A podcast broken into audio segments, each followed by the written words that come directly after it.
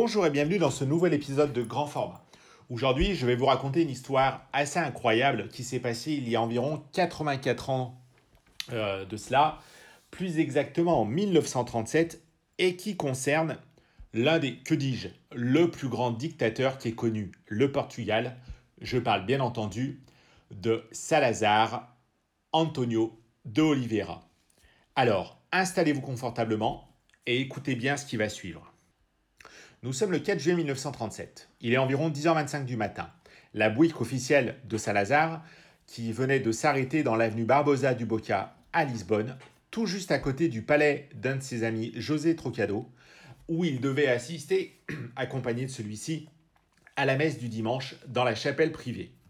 Alors que la messe était sur le point de commencer, une explosion retentit, laissant apparaître un trou gigantesque dans l'avenue. Il se trouve qu'une bombe avait été placée dans l'un des collecteurs d'égouts de celle-ci. Cet attentat, qui avait pour but de tuer Salazar, avait été organisé par le régime adverse. Malheureusement pour le groupe anarchiste qui avait planifié donc cette attaque contre le dictateur Salazar avait échoué.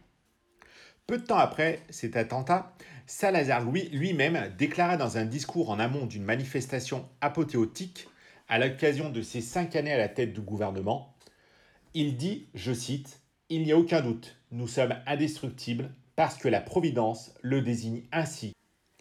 Environ dix ans après le 25 avril, l'un des deux responsables de l'attentat, Emidio Santana, euh, regrettait dans une interview que l'attentat ait échoué. Il admit même que Salazar était un homme qui connaissait la finance, mais qui, mais qui avait une idée très restreinte de la société.